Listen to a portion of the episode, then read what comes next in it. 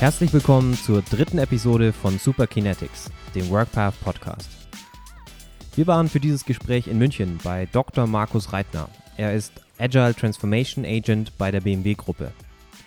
In dieser Rolle begleitet er die Veränderungen bei der BMW Group IT hin zu ihrem Ziel, 100% agil zu werden. 100% agil, das war die Agenda, die 2016 vom BMW CIO Klaus Straub ausgerufen wurde und seitdem hat sich sicherlich viel bei BMW, aber vor allem in der BMW Group IT verändert. Allgemein passiert ja gerade viel in der Automobilbranche. Zum Zeitpunkt des Gesprächs war Klaus Straub noch CIO der BMW Gruppe.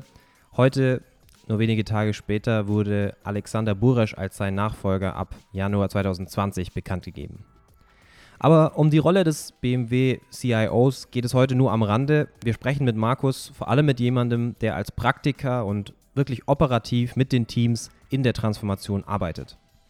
Markus hat in der theoretischen Informatik promoviert und war selbst längere Zeit selbstständig, bevor er zur BMW-Gruppe wechselte. Im Verlauf der Folge erklärt er, wie die BMW Group IT sich von einer Projektorganisation zur agilen Produktorganisation entwickelt und welche Rolle er und sein Team als Agile Transformation Agent dabei spielt. Seit 2010 schreibt Markus außerdem in seinem Blog Führung erfahren über die Themen Führung, Agilität und Digitalisierung. Aus dieser Arbeit ist unter anderem das Manifest für menschliche Führung entstanden, was inzwischen auch als Buch erhältlich ist. Markus war so nett, uns zwei Ausgaben davon zur Verfügung zu stellen, die wir heute gerne verlosen würden. Wenn ihr Interesse daran habt, folgt uns auf Spotify oder auf Apple Podcasts, gebt uns eine positive Bewertung für die Folge, wenn sie euch gefallen hat und kommentiert in dem entsprechenden Post auf LinkedIn oder Twitter, welche anderen Personen ihr gerne ein Exemplar des Manifests für menschliche Führung schenken möchtet. Wir suchen dann eine Person aus, welche beide Exemplare bekommt und ihr habt damit nicht nur ein Exemplar für euch selbst, sondern hoffentlich auch ein schönes Geschenk für einen Kontakt auf LinkedIn, auf Twitter, für einen Freund, für einen Kollegen, für einen Geschäftspartner. Die nächste Folge gibt es dann wie immer in zwei Wochen. Bis dahin würden wir uns freuen über jede Form von Feedback, wenn ihr unseren Newsletter abonniert, wenn ihr ein Teil der Community werdet, wenn ihr neue Gäste vorschlagen möchtet oder einfach Fragen stellt an Gäste, die in den nächsten Wochen dann im Superkinetics Podcast auftreten werden. Die Links dazu findet ihr wie immer in den Notizen zu dieser Folge und damit starten wir jetzt in das Gespräch mit Markus. Viel Spaß dabei.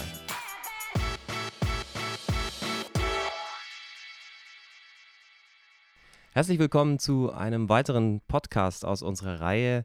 Heute mit Dr. Markus Reitner von der BMW Group IT. Herzlich willkommen, Markus. Schön, dass du da bist. Danke für die Einladung. Bevor wir dann direkt ins Gespräch einsteigen, magst du dich den Zuhörern kurz selbst vorstellen?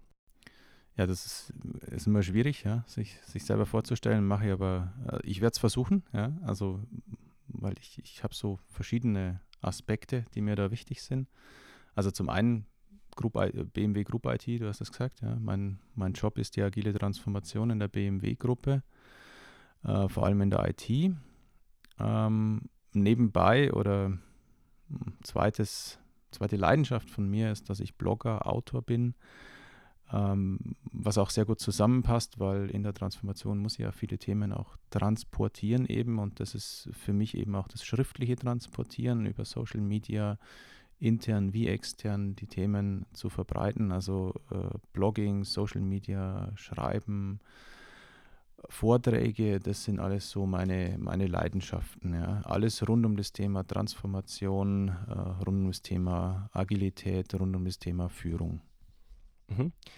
Das heißt, ja, du bist nicht nur einer der, der wichtigen Köpfe im, im, Agile Transformation Team als, als Agent, wie er das, glaube ich, bei der Group IT nennt, sondern auch eines der, einer der sichtbarsten Köpfe. Ähm, ich glaube, auf LinkedIn, äh, im, im Magazin bzw. auf deinem Blog, ähm, das taucht immer wieder auf, wenn man über agile Transformation spricht, auch auf vielen Veranstaltungen. Kannst du vielleicht doch nochmal kurz vor der Group IT hm. auch nochmal ein, zwei Stationen beschreiben. Also wie bist du dorthin gekommen? Weil du hast ja doch ein, hm. du hast viele Stationen, du hast äh, den Doktor, äh, hm. hast einen Informatik-Hintergrund, warst selbstständig. Glaube ich ja auch spannend, wie das dann in den Konzern hineinführt. Ja. Genau, das, das, was ich eben jetzt hier und heute so beschrieben habe, als, als das, was ich, was ich bin und gerne mache, ähm, hat natürlich einen Hintergrund, kommt von irgendwoher. Also eigentlich bin ich Informatiker, habe an einem Lehrstuhl für theoretische Informatik promoviert, also recht viel weiter von der Praxis kann man sich nicht entfernen. Ähm, habe dann doch aber irgendwie mal was Anständiges gemacht, habe also wirklich Softwareentwicklung gemacht, dann Projektleitung für Softwareteams, dort auch eben sehr viel mit dem Thema Agilität schon. Beim IT-Dienstleister war das damals und 2010 haben wir dann eben gesagt, also dieses Thema Projektmanagement, äh, das, das ist uns so wichtig, ja, und die Menschen, die da die Projekte machen, sind uns so wichtig. Wir wollen das, äh, wir wollen eine eigene Beratungsfirma eigentlich aufbauen mhm. dazu, äh, rund ums Thema eben, wie, wie bringen wir Menschen in diese Führungsrolle, ähm, Projektmanagement, vor allem eben auch in, in agilen ähm, Methoden dann. Mhm. Und das war die Firma, die wir dann aufgebaut haben. Das habe ich fünf Jahre gemacht, bevor ich dann in den Konzern gewechselt bin. Ähm, also ist eher, eher ein untypischer Übergang, also sozusagen von der, von der Selbstständigkeit oder als Geschäftsführer von einem kleinen Start-up dann in einen Großkonzern zu wechseln, ist eher was, was man nicht so häufig macht. Ähm, ist auch äh, schmerzbehaftet. das ähm, geht nicht ohne Anpassungsschmerzen. Ich habe es für mich dann aber ein Stück so gelöst, dass ich ähm, mir den Blick von außen quasi auf die Organisation behalten habe und, und meine Energie eben jetzt in die Veränderungsarbeit lege. Ja. Und da kann man diesen Anpassungsschmerz dann wieder positiv nutzen, äh, weil man ja gerade mit der Diskrepanz zwischen dem, wie es heute ist und wie es eigentlich sein könnte, ja damit ja arbeiten muss. Mhm. Eine Frage, die wir auch immer gerne stellen, um die Gäste näher kennenzulernen, ist so, wie der Kalender aussieht. Jetzt hast du sicherlich ein breites Aufgabenspektrum, bist viel unterwegs, aber kannst du vielleicht beschreiben, wie sieht so eine typische Woche in deinem Leben, in deinem Arbeitsleben zumindest aus? Also es gibt eigentlich keine typischen Wochen, ganz ehrlich.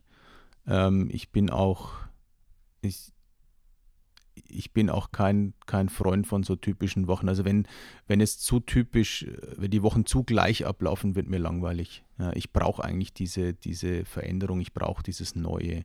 Darum mag ich auch Veränderungsarbeit so gern. Also ein paar Konstanten gibt es dennoch. Also ein Teil meiner Arbeit fokussiert sich darauf, hier die agile Produktorganisation, die Teams, die, die Product Owner, die Scrum Master hier besser zu machen bei uns. Das heißt, ich arbeite einen Teil meiner Zeit mit denen.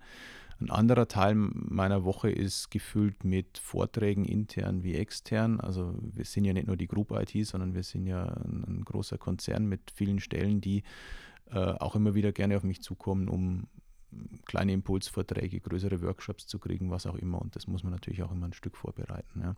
Und dann gibt es natürlich nur externe Vorträge, das hast du selber angesprochen.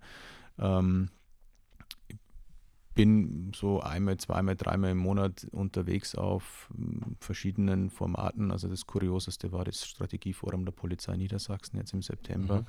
Also da dachte ich nicht, dass sie sich unbedingt, ja, da war Agilität definitiv ein Thema. Die, die wollten wissen, wie sie ihre Polizeiarbeit agiler machen können. Ähm, ich, ich, dachte bisher, die, die Revision bei uns wäre das Kurioseste, zu überlegen, wie man Revisionsberichte agil machen kann. Also jetzt bin ich ein Stück schlauer. Ähm, und genau, das ist auch mein Thema, diesen Wandel nach außen zu transportieren. Das mache ich eben über meinen Blog. Also ein Teil meiner Zeit geht ins Schreiben, intern wie extern, geht in Social Media, geht in Vorträge und geht eben auch dann intern in die Arbeit mit den Teams. Ja, so sieht ein typischer Hast Tag du da irgendwie aus. Tipps oder für dich Dinge herausgefunden, die besonders gut funktionieren zwischen ja, der praktischen Arbeit mit den Teams, aber dann auch, ist ja ein ganz anderer Arbeitsmodus, das Schreiben. Also hast du dir da feste Zeitblocks, die, die da dann geschützt sind oder wie schaffst du das alles unter einen Hut zu bekommen? Also feste Zeitblocks habe ich eigentlich nicht. Ich, ich nutze die gerne Zugfahrten zum Schreiben. Die sind eh da, dann kann man auch die gleich sinnvoll füllen. Ähm, ansonsten schaffe ich mir schon Woche für Woche Zeitblocks, wo ich dann eben ganz bewusst ins Reflektieren gehe und das, was ich erlebe mit den Teams, was ich in der Woche so erlebe, dann auch irgendwie verarbeite. Ja, das muss nicht unbedingt immer aus der Arbeit rauskommen, es können auch Sachen, die man in Social Media aufschnappt, also Dinge, die sich irgendwie zufällig jetzt dann treffen, die man dann miteinander verarbeitet. Ähm, das, das passiert alles. Aber da reserviere ich mir wirklich Zeit dann dafür, sei es eben im Zug oder ähm, dann einfach einen Zeitblock rausschneiden, wo ich mich dann aber auch bewusst zurückziehe. Da wechsle ich dann eigentlich auch meistens den Ort. Also da sitze ich nicht am, am, am, normalen Schreibtisch, sondern das kann mal die Kantine sein, das kann mal irgendwie ein Café sein, das kann mal irgendwas sein, wo ich dann bewusst auch rausgehe aus der klassischen ähm, Sitzordnung. Gut, dann lass uns da mal etwas tiefer hineingehen in die BMW Group IT, ähm, in die Transformationsprozesse, die da im Gange sind. Ähm, vielleicht auch da interessant für die Zuhörer, ich glaube, es sind mehr als 5000 Mitarbeiter weltweit. Ja.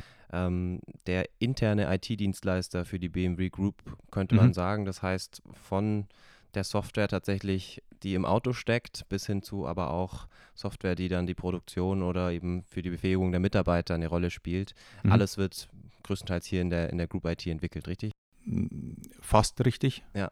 Der einzige Fehler, den du gemacht hast, war äh, auch Software, die im Auto steckt, die ist nicht in unserer Verantwortung. Okay. Die Software, die im Fahrzeug steckt, ist wie jedes andere Teil, das fürs Fahrzeug entwickelt wird, in der Hoheit vom Entwicklungsressort. Okay, Die so, gehört also zur Fahrzeugentwicklung.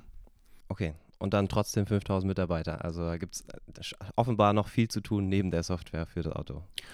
Ja, also es läuft ja nichts äh, ohne Software. Ne? Also von Stücklistensystemen über ähm, Logistiksysteme, ähm, über Bestellsysteme, die Konfiguratoren und das ist nur die Spitze des Eisbergs, ja genau.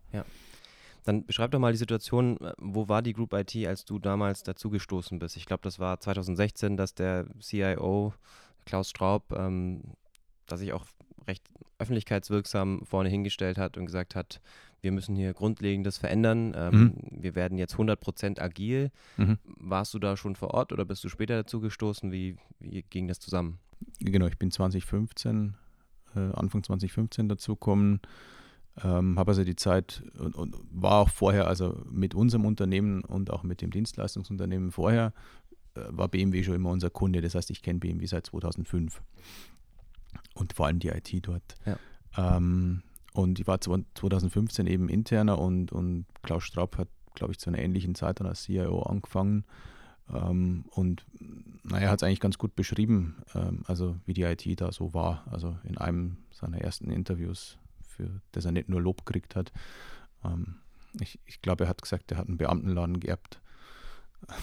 Und, und er hat gesagt, es schaut da aus wie im Krankenhaus. Also deswegen ähm, war das, genau, also ich will nicht sagen, dass es überall so war, aber es war halt so eine klassische IT, die über Jahrzehnte auf Effizienz getrimmt war. Du hast ja auch mal gesagt in einem deiner Vorträge, BMW Group IT ausschließlich als Kostenfaktor gesehen in der, in der Gruppe, Genau. nicht wirklich als, als eine Organisation, die da Mehrwert bietet und Das war die Situation. Und du selber hast das in der Beschreibung vorher gesagt, der interne IT-Dienstleister. Ja, Ja. Das ist, diese Beschreibung ist Teil so des Problems. Ja, Weil das ist, ist tatsächlich, das deutet dann auf Kostenfaktor hin. Und das Ja. ist ja auch in gewisser Weise richtig. Es verursacht ja auch große Kosten. Die IT ist das Rückgrat von so einem Unternehmen, also nicht nur von BMW, sondern auch von anderen großen. Und die muss laufen erstmal. Ja? Weil wenn die nicht läuft, dann steht das Band in Dingolfing. Das ist dann eher unschön. Und drum ist es erstmal auch ein Kostenfaktor, aber es ist eben auch ein, ein Gestaltungsfaktor. Es ist eben auch ein Enabler. Und genau diese Facette von wir, wir enablen äh, die BMW Group, hier zukunftsfähig zu werden. Diese Facette wollten wir stärken, weil was passiert nämlich, wenn man die IT über Jahre hinweg auf, auf Effizienz trimmt und auf Kostenoptimierung trimmt, dann optimiert man die Kosten, aber das Gerüst ist starr. Ja. Das führt zu Trägheit, das führt zu einer, zu einer Erstarrung, was gar, nicht, was gar nicht schlimm ist, weil es halt auf effizienten Betrieb optimiert. Es ist aber nicht auf schnelle Anpassungsfähigkeit optimiert. Mhm. Ja, ich glaube grundsätzlich ein Problem von vielen Industrieunternehmen oder generell, äh, was man oft hört und sieht jetzt in den letzten Jahren, wenn man dieses tayloristische Man Management- und Steuerungsmodell anschaut, dass Effizienz da das Mhm. alle domin alles dominierende Paradigma war. Effizient ja, aber eben nicht mehr anpassungsfähig, nicht mehr effektiv. Hm. Ja. Wa- wa- Was auch okay ist, also das, das darf man jetzt nicht, nicht so äh, schwarz-weiß sehen. Ähm, in, in, in einer gewissen Zeit, mit, äh, wo es nur darum geht, möglichst äh, effizient Produkte zu produzieren, wo die Märkte nicht gesättigt sind, ja, Ja. Ähm, macht es total Sinn, ja, diese Produktion zu optimieren und die Kosten im Griff zu haben und die Effizienz. Das, das ist alles okay und auch heute braucht man das neu. Auch Absolut, heute wollen wir dort absolut. ja kein Geld verschwenden, aber wir brauchen eben heute zusätzlich noch eine andere Fähigkeit und wir müssen uns heute in der Welt, wie wir sie vorfinden, eben wir müssen da agiler werden. Ja? Wir müssen da anpassungsfähiger werden. Ja, das ist der Punkt. Ich glaube, ganz wichtiger Punkt. Ist sicherlich kein Schwarz-Weiß oder alt-neu. Ähm, hat viel mit dem Reifegrad von Märkten, auch mit dem Lebenszyklus von Produkten vielleicht zu tun und von Unternehmen. Aber ich glaube, was viele Unternehmen, mit denen wir arbeiten und wenn wir über agile Transformation sprechen, dann eben sehen, ist, dass Effizienz in ihrem Bereich, und das gilt fast für alle Branchen heute, würde ich sagen, kein entscheidender Wettbewerbsfaktor mehr ist. Ja, es ist immer noch wichtig, man muss eine Balance suchen und finden, ähm, aber es gibt eben neue Wettbewerbsfaktoren und die zielen viel mehr auf ja, Anpassungsfähigkeit, Kundennähe, ständige Erneuerung und diese beiden Prinzipien stehen sich dann manchmal im Wege und man muss am Ende auch einen gewissen Trade-off hinnehmen. Ja. Ähm, du hast jetzt gesagt, das war dann klar, wir müssen agiler werden. Was heißt das? 100% agil war die, die mhm. Aussage mhm. von Klaus Straub damals. Wie würdest du das, habt ihr das mhm. irgendwie definiert? Ist ja auch oft die Frage, viele Unternehmen gehen die agile Transformation hinein. Das fühlt sich nach zwei, drei Jahren immer noch sehr unwohl an, viel Chaos. Vielleicht auch mhm. die Konzernmutter schaut skeptisch und sagt, wann seid ihr denn endlich fertig? Ähm, das ist so das, was man, glaube ich, in vielen Unternehmen sieht. Äh, wie habt ihr das damals versucht, greifbar zu machen? Ähm, was heißt 100% agil für mhm. die Group IT? Also man muss verstehen, wo, wo, wir 2015 herkamen. Wir haben damals schon agil gehabt. Also, mhm. aber halt so ein bisschen. Also das meiste war Wasserfall, die meisten Projekte und der Rest durfte, also so, man durfte auch agil machen, aber es war irgendwie mehr so ein kleiner Trampelpfad. Ja. Es war nicht, äh, also das, auf der sicheren Seite war man, wenn man Wasserfall gemacht hat. Ja. Das Agil war mehr so, es geht schon auch, aber, und das nannten wir damals so diese bimodale IT. Also ein Teil durfte schnell arbeiten, ein Teil war irgendwie äh, klassisch Wasserfall, langsam. Und Ende 2016 ähm, hat eben Klaus Straub dann entschieden mit seinen, mit seinen Hauptabteilungsleitern, wir machen 100% agil und das soll einfach nur heißen, anstatt diesen, diese Bimodalität zu haben, diese Zweiteilung in schnell und langsam, diese zwei Mindsets, wir machen alles nach dem gleichen Prinzip. Wir organisieren alles nach dem gleichen Prinzip. Weil das über kurz oder lang nicht mehr funktioniert. Wir würde. haben festgestellt, das funktioniert nicht. Du kriegst diese zwei Mindsets, du kriegst es nicht in eine Organisation. Uh, also organisieren wir es nach einem Mindset und also wenn nicht bimodal, dann ist das natürlich klar, was ist die Konsequenz, ist 100% agil. Ähm, ich gebe zu, das ist ein, ist ein Buzzword, ja, also aber so, so tickt Management halt nochmal und das braucht man vielleicht auch, um die Leute mitzunehmen. Ähm, so richtig klar, ehrlich gesagt, war es damals, glaube ich, nicht, was es bedeutet. Es war nur, es bedeutet nicht bimodal. Mhm. So. Und erst so von Ende 2016 bis ins erste Quartal 2017 rein ähm, haben wir für uns das dann ähm, definiert und auch gemeinsam mit vielen Mitarbeitern definiert, was es für uns bedeutet. Und es bedeutet im Kern, wir bauen eine agile Produktorganisation. Das heißt, wir begreifen die IT-Landschaft, die wir hier haben, die aus über 2000 IT-Systemen besteht, begreifen wir als eine agile Produktlandschaft. Das heißt, wir, wir fassen Systeme zu Produkten, zu zusammengehörigen Produkten zusammen. Also zum Beispiel alle Systeme, die was mit Stücklisten zu tun haben. Das ist halt dann ein Produkt. Mhm. Und aus diesen Produkten die fassen wir wieder zusammen in sogenannte Domänen, also eine Überordnung von Produkten.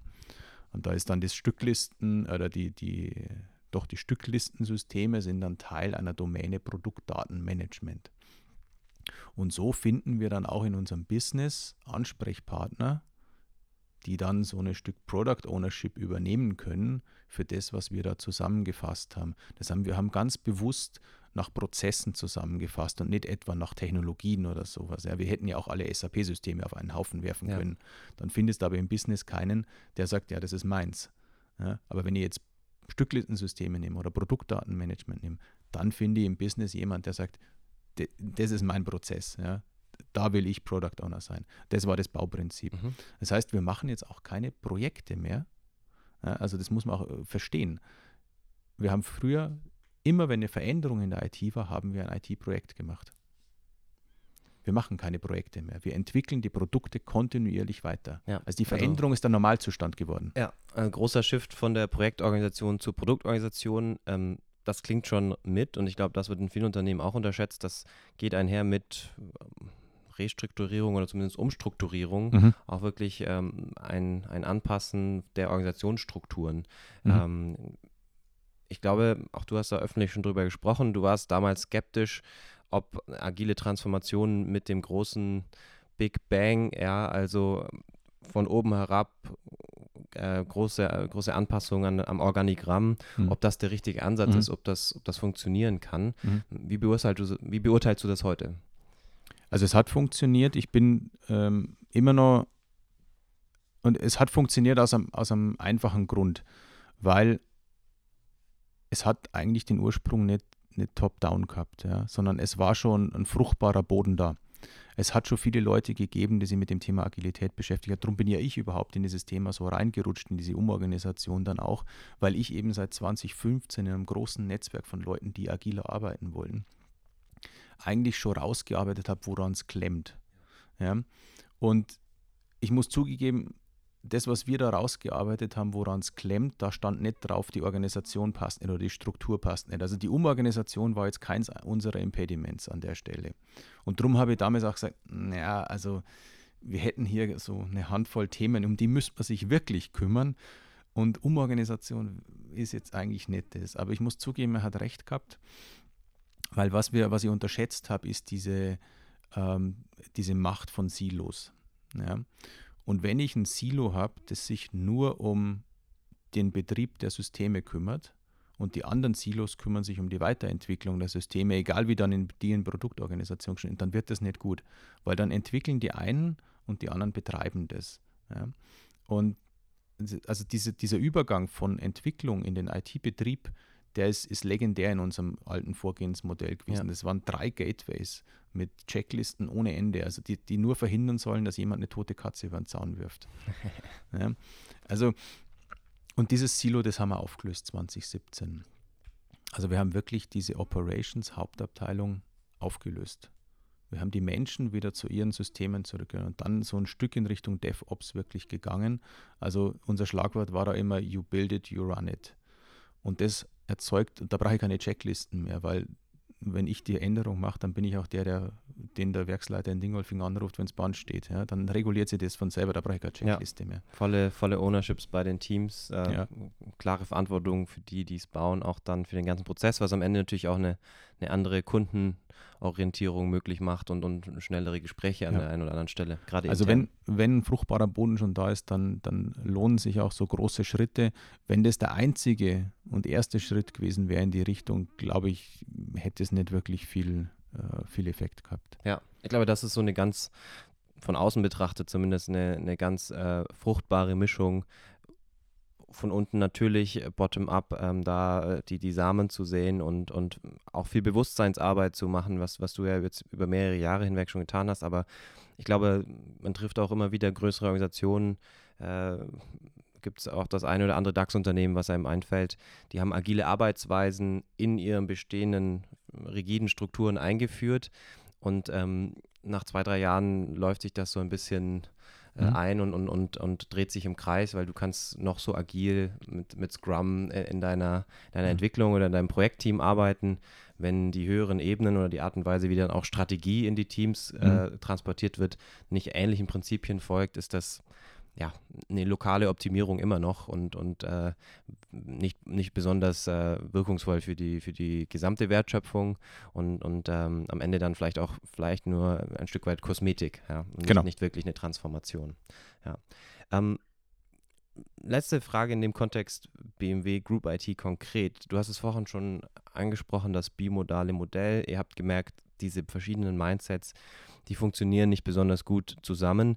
Jetzt ist aber selbst die Group IT ja schon eine sehr große Organisation und ihr seid dann Teil einer noch größeren Organisation. Mhm. Ähm, es gibt, glaube ich, schon viele Unternehmen, die sagen, agil ist nicht für alle von uns. Ja? Oder was machen wir denn jetzt mit der Buchhaltung und äh, im Sales? Äh, können die auch agil sein?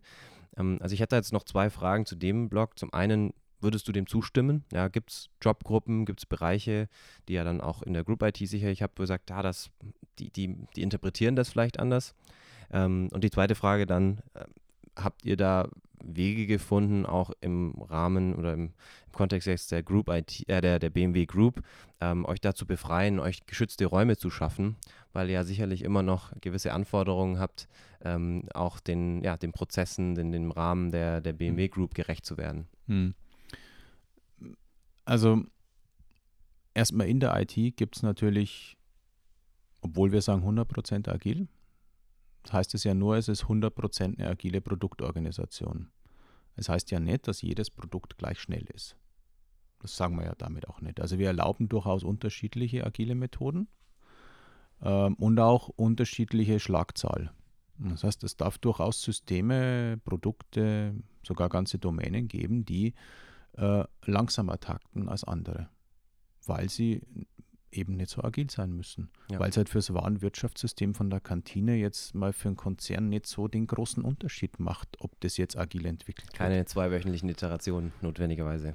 An der Karte hoffentlich, aber nicht ja, an der Software. Genau, genau, genau. Also es gibt schon Bereiche und dann gibt es halt Bereiche wie das autonome Fahren, das teilweise natürlich eine Funktion im Auto ist, aber teilweise auch und zum großen Teil Funktionen sind, die bei uns sind, nämlich Absicherung zum Beispiel oder Backend-Services mhm. oder Rechenzentren.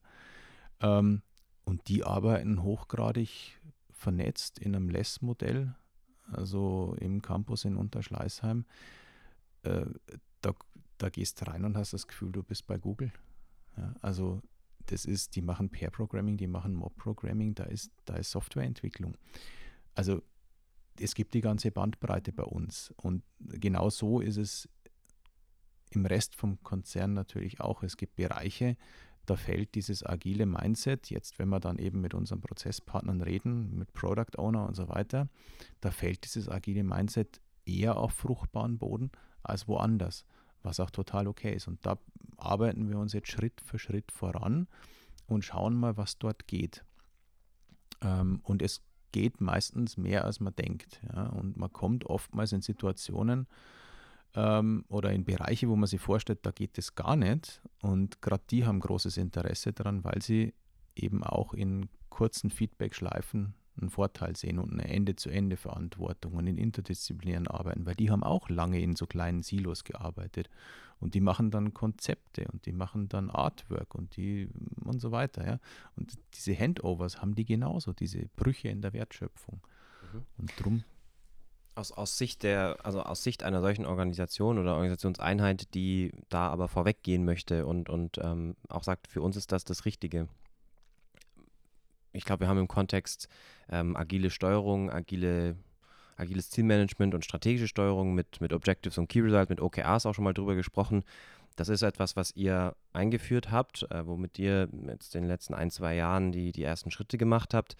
Trotzdem aber natürlich, wenn man jetzt nur auf, die, auf das Schlagwort Ziele, Zielmanagement ähm, schaut, da gibt es auch eine HR, eine globale HR von der BMW Group, die da einen Zielprozess hat und die erwartet, dass das an bestimmten Stellen dann zusammenpasst und, und compliant ist. Also gibt es da mhm. irgendwelche Rahmenbedingungen, die es oder Grundvoraussetzungen, die geschafft werden müssen, ähm, wie zum Beispiel ein, ein CIO, der sich da hinstellt und sagt, ich, ich biete hier einen geschützten Raum? Mhm. Ähm, oder ist das für manche dann vielleicht auch einfach mhm. aussichtslos, wenn da nicht von ganz oben auch die Bereitschaft dann da ist, das zu tun, was zu verändern? Oder auch vielleicht einfach Freiheitsgrade einzuräumen? Ja, also genau, das, das passt erstmal nicht zusammen. Ja, also OKRs und ein, ein, klassisches Management bei Objectives passt einfach nicht zusammen, vor allem wenn dann dort noch äh, monetäre Anreize dran geknüpft werden. Also wir hier wissen natürlich, dass das eh grundsätzlich nicht funktioniert und eigentlich abgeschafft gehört, aber ja. ähm, so sind die Prozesse Stand heute. Man denkt, man braucht es, um Menschen zu motivieren, auch wenn es nicht funktioniert. Aber das ist der Rahmen, der ist da. Der verändert sich im Moment auch nicht. Ja, aber wir rütteln natürlich mit unseren Ansätzen da immer wieder dran und steht der Tropfen, hüllt den Stein und irgendwann kommen wir da auch weg davon. Im Moment nutzen wir tatsächlich OKRs eher für die strategische Ausrichtung der Domänen und Produkte. Das heißt, wir nutzen OKRs eher für die inhaltliche strategische Ausrichtung die hat natürlich hoffentlich auch was mit den Unternehmensstrategie und damit mit den vereinbarten Jahreszielen und sowas zu tun, vermutlich. Aber wir nutzen sie eher so auf Quartalsebene für die Steuerung von Domänen, weil ansonsten müsste ich ja ähm, also ich will ja jedem Product Owner möglichst viel Entscheidungsfreiheit geben. Und damit er sich aber gut entscheiden kann, muss er ja eingebettet sein in einen Rahmen, dass er weiß, was wichtig ist. Genau. Und um dieses wichtig zu formulieren, nutzen wir OKRs. Das heißt, in diesem konkreten Beispiel dann strategische Steuerung, eher agilen Prinzipien folgen, sagst du, da ähm, schifft man eher an, also das ist gar nicht so, dass man da das, das große Gerüst, wenn es um Zielmanagement äh, geht, anfassen muss. Man ist da eher auf einer anderen Ebene eigentlich unterwegs. Bestimmt im Detail muss man eine gewisse Schizophrenie hinnehmen, weil sich natürlich Individuen fragen, wie passen diese verschiedenen Zielsysteme jetzt zusammen, aber eigentlich beantwortet es unterschiedliche Fragen in der Steuerung und äh, ja, ähm, ich, mit einem gewissen Guerilla-Mindset vielleicht ähm, da auf verschiedenen Ebenen einfach, einfach die Dinge zu umschiffen, ist da dann wahrscheinlich der richtige Ansatz. Ne? Genau, genau. Ja. Also es kann natürlich passieren, dass das äh, klassische jährliche Zielemanagement ähm, dem entgegensteht und, und quasi als, als Impediment irgendwie dann sich niederschlägt, weil das, was man sich zwar vornimmt, logischerweise in der Domäne abzuarbeiten oder wo, wo man sich als OKR die Ziele setzt, könnte ja konträr zu dem sein, was er eigentlich machen müsste, um seine Tantieme zu erreichen. Ja, und wenn sowas auftritt, dann hat man halt dieses, dann hat man halt ein Mismatch und das ist ein Problem. Ja. Aber gerade diese Mismatches führen dann, wie du auch sagst, man rüttelt da dann am System, die führen ja auch oft zu den, den fruchtbaren Diskussionen. Also ich, wir erleben das ganz oft, dieses einfach starten und dann an Mann stellen, auch solche, solche ähm, vielleicht suboptimalen äh, Situationen zuzulassen, führen oft dann erst zu, zu einem bewussteren Gespräch darüber, was sollen diese verschiedenen Prozesse eigentlich leisten. Und man merkt dann sehr gut, wir bilden unsere strategischen Initiativen, unsere Top-Prioritäten mit OKRs ab. Ähm, und da gibt es eine cross-funktionale Zusammenarbeit, das ist outcome-orientiert. Und die Ziele werden aber nicht erreicht, weil die linear incentivierten Führungskräfte ähm, eben ihre Zielvereinbarung haben und dagegen arbeiten. Also oft entsteht aus dieser Reibung ja auch eine, ja, eine gute Diskussion und, und äh, die, richtige, die richtige Veränderung dann. Das erleben wir ganz oft. Deswegen glaube ich, ja, absolut ein Ansatz, der Sinn macht genau, dafür braucht es eben auch Menschen, die genau dieses, diesen Konflikt thematisieren. Ne? Und darum ist uns diese Rolle des Scrum Masters, des Agile Masters, wie wir es bei uns nennen, so wichtig. Und darum haben wir die in der letzten Umorganisation auch nochmal speziell geschützt, indem wir sie gebündelt rausgelöst haben aus der Hierarchie, damit sie der Organisation den Spiegel vorhalten können, damit sie sowas auch thematisieren können, ohne einen Konflikt mit dem direkten Chef zu haben. Ja? Also das, das war ein ganz wichtiges Prinzip, weil nur dann kann man mit den Konflikten auch arbeiten. Ansonsten sind sie nur da und sind ja. sie Mist, ja. Aber ja. dann kann ich damit arbeiten. Ja, deckt sich ganz stark mit dem, was wir, glaube ich, überall erleben. So die neuen äh, Prinzipien, agile Methoden, das einzuführen, ähm, ist am Anfang gar nicht unbedingt jetzt ein, ein äh, Versprechen, dass Agilität einkehrt in, in ganz kurzer Zeit, sondern ist es auch erstmal ein Diagnosewerkzeug, ein, ein Analysewerkzeug, was der Organisation den Spiegel vorhält, wie weit sind wir eigentlich noch entfernt von diesen Prinzipien. Und auch das sehen wir, es braucht dann unbedingt Menschen, die helfen, das zu interpretieren mhm. auch. Ja, man kann ja dann verschiedene Schlüsse daraus ziehen. Man kann sagen, Agilität passt nicht zu uns. Äh, man kann sagen, äh, das ist zu anstrengend, wir müssen mhm. wieder zurück. Oder man, man kann das Alte verteufeln, was auch nicht der richtige Weg ist. Also ich glaube, diese Interpretation, diese Übersetzungsarbeit und dann auch vielleicht das Facilitieren von entsprechenden Diskussionen äh, sicherlich ganz, ganz wichtiger Punkt und ähm, äh, super spannend, wie ihr da diese Gruppe herausgegriffen habt, äh, als, als ja, Team mit einem eigenen Auftrag in diesem Kontext. Mhm. Gut, dann mit Blick auf die Uhr, wir müssen unbedingt noch über das Manifest für menschliche Führung sprechen. Wenn man mit Markus Reitner spricht, ist das ein Thema, was, glaube ich, ganz, ganz äh, stark mit dir verbunden ist, was, womit du viel unterwegs bist aktuell. Ähm, magst du da mal kurz erzählen, wie hat sich das die letzten, äh, ich glaube, ein Jahr, wie lange wie lang bist du damit unterwegs? Wann ist das, wann hat das begonnen? Ich erinnere mich auf. Im Februar auf, 2018. Ja, ich erinnere mich auf LinkedIn, mhm. als, als du, die, mhm. du wirklich auch aktiv den Austausch, die Diskussion gesucht hast mit, mit vielen anderen aus, mhm. aus so unserer Community, aus, aus Menschen, die dann in verschiedensten Organisationen sich mit Agilität und, und neuer Führung, neuer Arbeit beschäftigen. Ähm, kannst du mal beschreiben, was, was hat dir da so damals den Anstoß gegeben für das Manifest und wie hat sich das dann entwickelt? Genau. Ähm, ich, mein Blog heißt ja schon Führung erfahren. Das heißt, das Thema Führung beschäftigt mich schon länger, schon seit 2010. Ähm, und das Thema Führung hat uns jetzt in der agilen in der Findung unserer agilen Organisation natürlich wieder beschäftigt. Das war so Anfang 2018 haben wir in unserer Hauptabteilung, also für die ich in der Transformation verantwortlich war und immer noch bin, ähm, mal die Frage gestellt, naja, jetzt haben wir schon verstanden, Agilität hat was mit Selbstorganisation zu tun. Die Teams sollen Autonomie kriegen, sollen selber entscheiden können. Dann gibt es Product Owner, die sollen möglichst dezentrale Entscheidungen treffen. Und gleichzeitig haben wir unsere Hierarchie. Ja, also was macht denn jetzt eigentlich der Chef dann? Also die Frage haben wir in dem Workshop behandelt über verschiedene, also mit Hauptabteilungsleiter und verschiedenen Abteilungsleitern, jeweils ohne hierarchische Beziehungen mhm. dazwischen, also so ausgewählt, dass sie sich auch wirklich die Meinung sagen können, mhm. was bei uns aber in der Hauptabteilung eh zum Glück auch sonst möglich ist. Und haben wir so einen Workshop gemacht mit drei, sind wir mit drei Brown Paper Wänden auseinandergegangen. Ich glaube, du kennst das, ne? man macht Workshops, schreibt ganz viel auf und steht irgendwie ganz viel an der Wand und also wie, und was machen wir jetzt damit? Ja. ja? Und dann hatte jemand eine, die Idee, wir könnten das doch so formulieren, so aufschreiben wie im agilen Manifest. Ja, so, da steht ja auch Individuen und Interaktionen mehr als äh, Prozesse und Werkzeuge. Also genau in dieser Form mehr als. Mhm. Also nicht das eine verteufeln und das andere ist gut, sondern wir beschreiben ein Spannungsfeld. Ja, und nachdem ich eh viel schreibe und Social Media nutze, habe ich so überlegt, was könnten das für Thesen sein nach dem Workshop, den ich da erlebt habe und bin dann so ins Wochenende gegangen und habe dann so übers Wochenende und die, die Tage drauf, also es war glaube ich irgendwie so sieben Tage, die ich gebraucht habe für diese ähm, sechs Thesen dann, ähm, habe die nach und nach äh, über LinkedIn, wie du sagst, über Twitter auch äh, einfach aufgeschrieben und verprobt. Mhm. Ja. Und da habe ich halt mal gestartet mit, mit, dem, was mir am einfachsten war. Das war so Entfaltung menschlichen Potenzials, mehr als ähm, naja, Verwaltung menschlicher Ressourcen oder, ja. oder ähm, Einsatz menschlicher Ressourcen.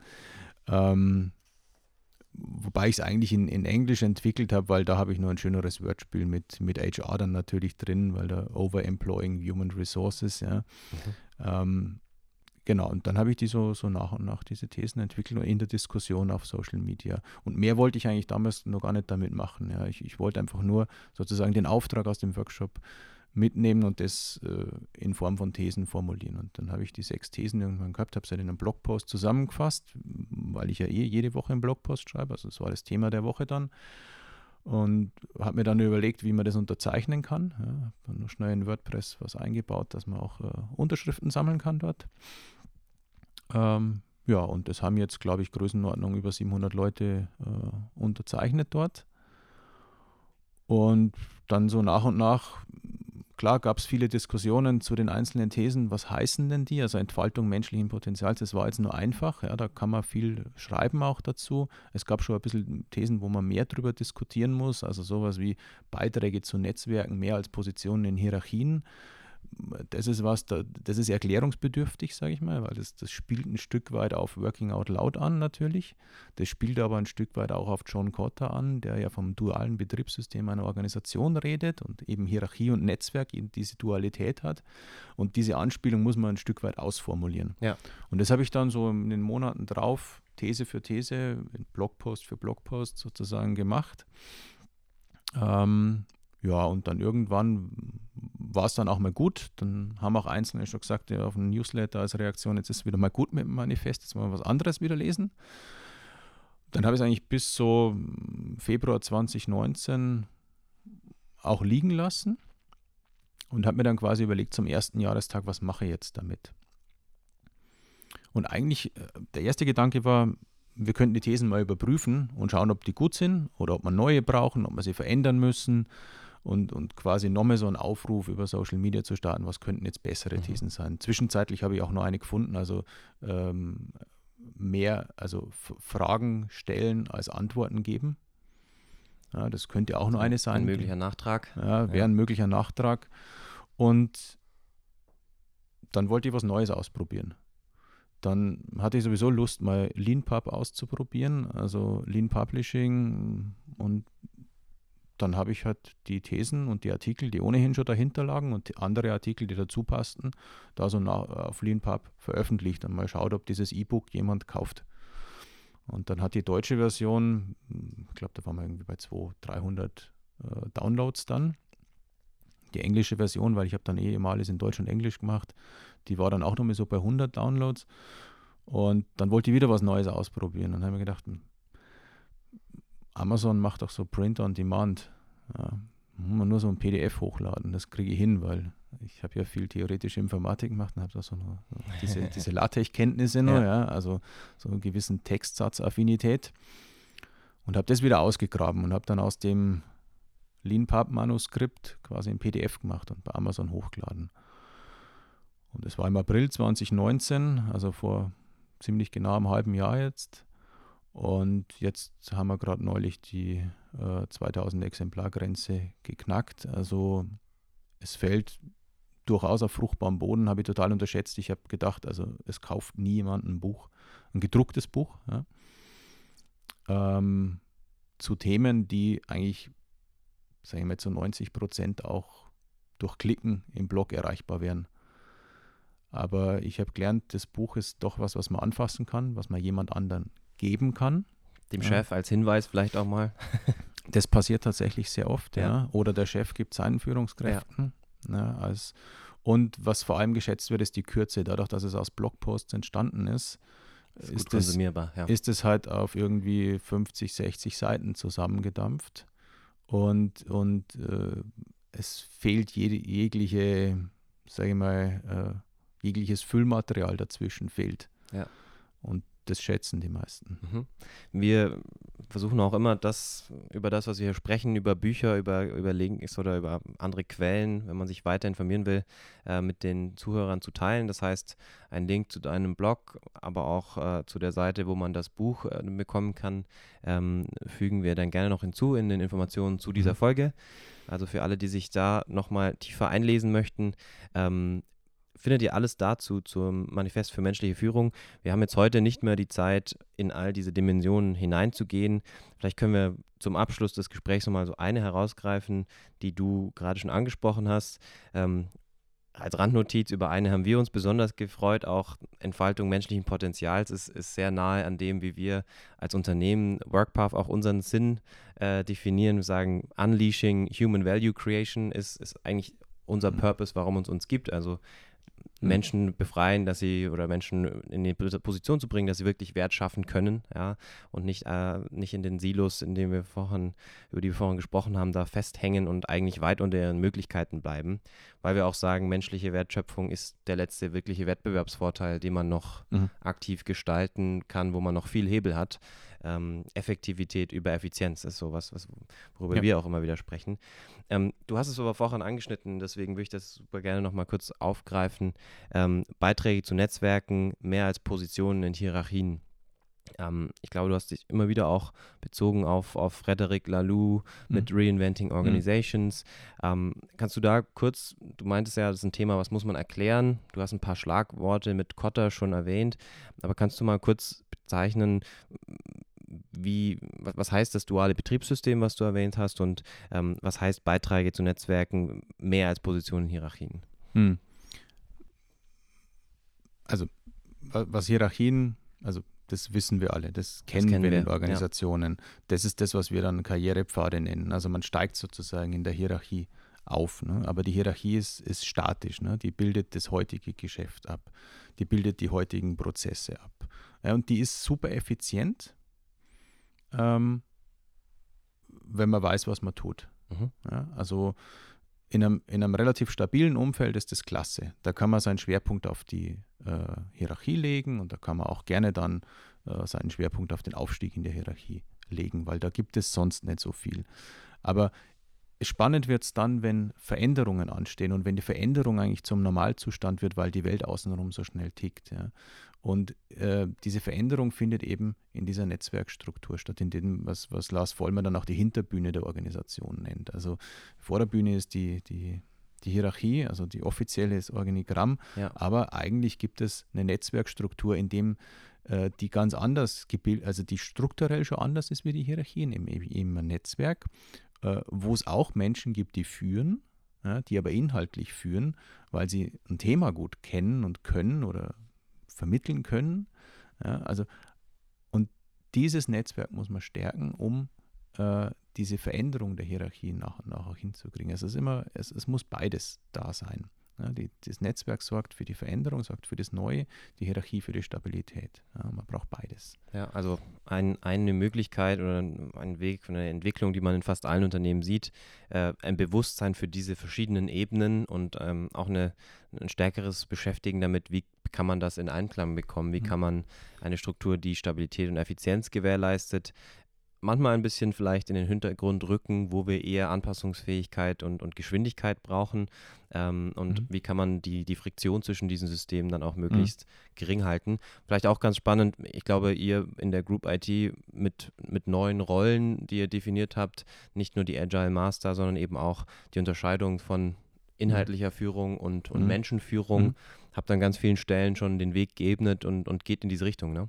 Ja, genau. Also wir wir lösen uns ein Stück von der klassischen Hierarchie, indem wir fachliche und, indem wir fachliche und disziplinarische Führung konsequent trennen äh, und indem wir quasi die, die Servant Leadership eines Scrum Masters noch mehr separat sehen. Also wir haben die, diese klassische Führungsrolle, die es früher gab, jetzt eigentlich aufgefaltet in drei.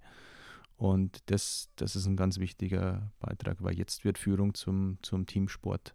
Ja, und das ist auch richtig so, ja, weil also wir haben auch gesellschaftlich und politisch gesehen, dass also diese absolutistische Machtfülle äh, manchmal ganz gut ist, ja, aber in den meisten Fällen eigentlich schrecklich schief geht. Ja. Ähm, das, daran muss man arbeiten. Ja, also für mich ein weiteres tolles Beispiel, wo ihr verschiedene Dinge gut orchestriert, gut zusammenbringt, die sich nicht trennen lassen. Ähm, erleben wir auch bei ganz vielen Unternehmen. Äh, man kann nicht auf der einen Stelle, an der einen Seite sagen, äh, wir arbeiten jetzt in Netzwerken, wir arbeiten mit OKRs und steuern uns in dynamischen Netzwerken, ähm, ohne auch darüber nachzudenken, was heißt dann Führung und was ist ein Team in diesen, in diesen neuen Steuerungsprozessen. Mhm. Die Frage kommt früher oder später auf und wenn man dann Führungskräften gerade im, im mittleren Management keinen Weg aufzeigt, ähm, verschiedene Wege, ja, Führung als gruppendynamischer Prozess. Was für eine Art von Führung möchtest du ausüben, ähm, wenn es nicht mehr nur ähm, dieses alte Modell ist, wie du es gerade beschrieben hast, ähm, dann wird das eine auch nicht funktionieren. Also das, das zusammenzudenken, glaube ich, ja, tolles Beispiel bei der Group IT, ähm, wie ihr da verschiedene Dinge zusammenbringt, die zusammengehören. Zum Abschluss, wir sind am Ende ähm, dieses Gesprächs schon. Nochmal drei schnelle Fragen.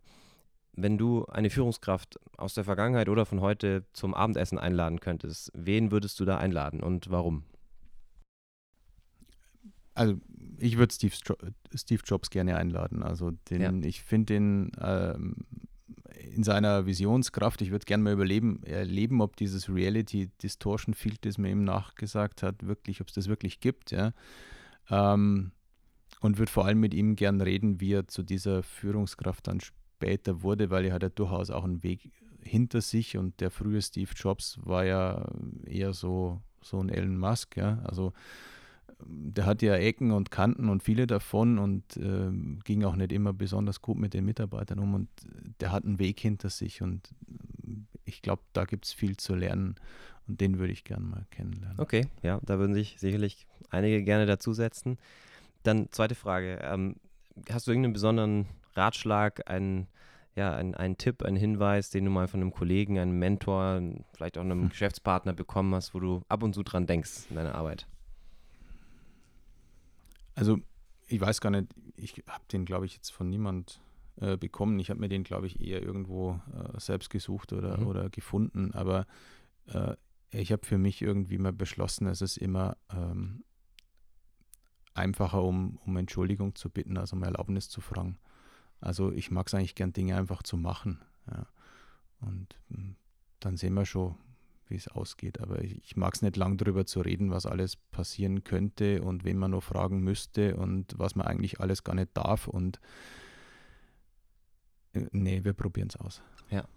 Und letzte Frage, neben deinem eigenen Buch äh, zu menschlicher Führung, ein weiteres Buch, das du jetzt den Zuhörern gerne empfehlen würdest, auch das packen wir dann gerne wieder in den Informationen, in die Informationen zu der Folge. Genau, also mein Buch ist ja nur, nur sehr, sehr dick und, und steht sozusagen auf, auf den Schultern von, von Giganten, ja, also weil vieles drauf baut natürlich auf den Arbeiten von Peter Drucker auf, ja, also da ist aber im Wesentlichen alles lesenswert. Da würde ich jetzt kein, kein Buch rausgreifen wollen. Ähm, was aber tatsächlich super ist, äh, ist, du hast es vorher gesagt, äh, Reinventing Organizations von Frederick Laloux, ähm, weil er erstens sehr gute Beispiele gibt drin, also von, von Firmen, auch von Branchen, wo man es gar nicht erwartet, ja, wo er äh, Beispiele von Organisationsprinzipien zeigt und er sagt, Mensch, unglaublich, was alles geht, ja, wo man gar nicht dran denkt. Also ein sehr, sehr erhellendes Buch, finde ich. Ja. Also das, das kann ich vorbehaltlos empfehlen. Ja, steht auch bei uns in unserer kleinen Bibliothek äh, bei WorkPath. Gut, Link zu dem Buch werdet ihr dann auch in den Notizen zur Folge finden. Für alle, die sich jetzt noch weiter mit der Arbeit von Markus beschäftigen möchten, ähm, wir packen da auch noch gerne ähm, dein Twitter-Profil, ähm, deine, deine öffentliche Präsenz sozusagen äh, rein. Ähm, Markus hat auch schon ein, zwei Artikel bei uns im WorkPath Magazin veröffentlicht. Auch da könnt ihr nochmal mehr lesen. Das findet ihr, wie gesagt, dann alles in den Notizen zu dieser Folge. Und damit, Markus, vielen Dank, dass du da warst. Vielen Dank für die Zeit und äh, hoffentlich bis bald. Gerne, danke für das tolle Gespräch. Danke dir.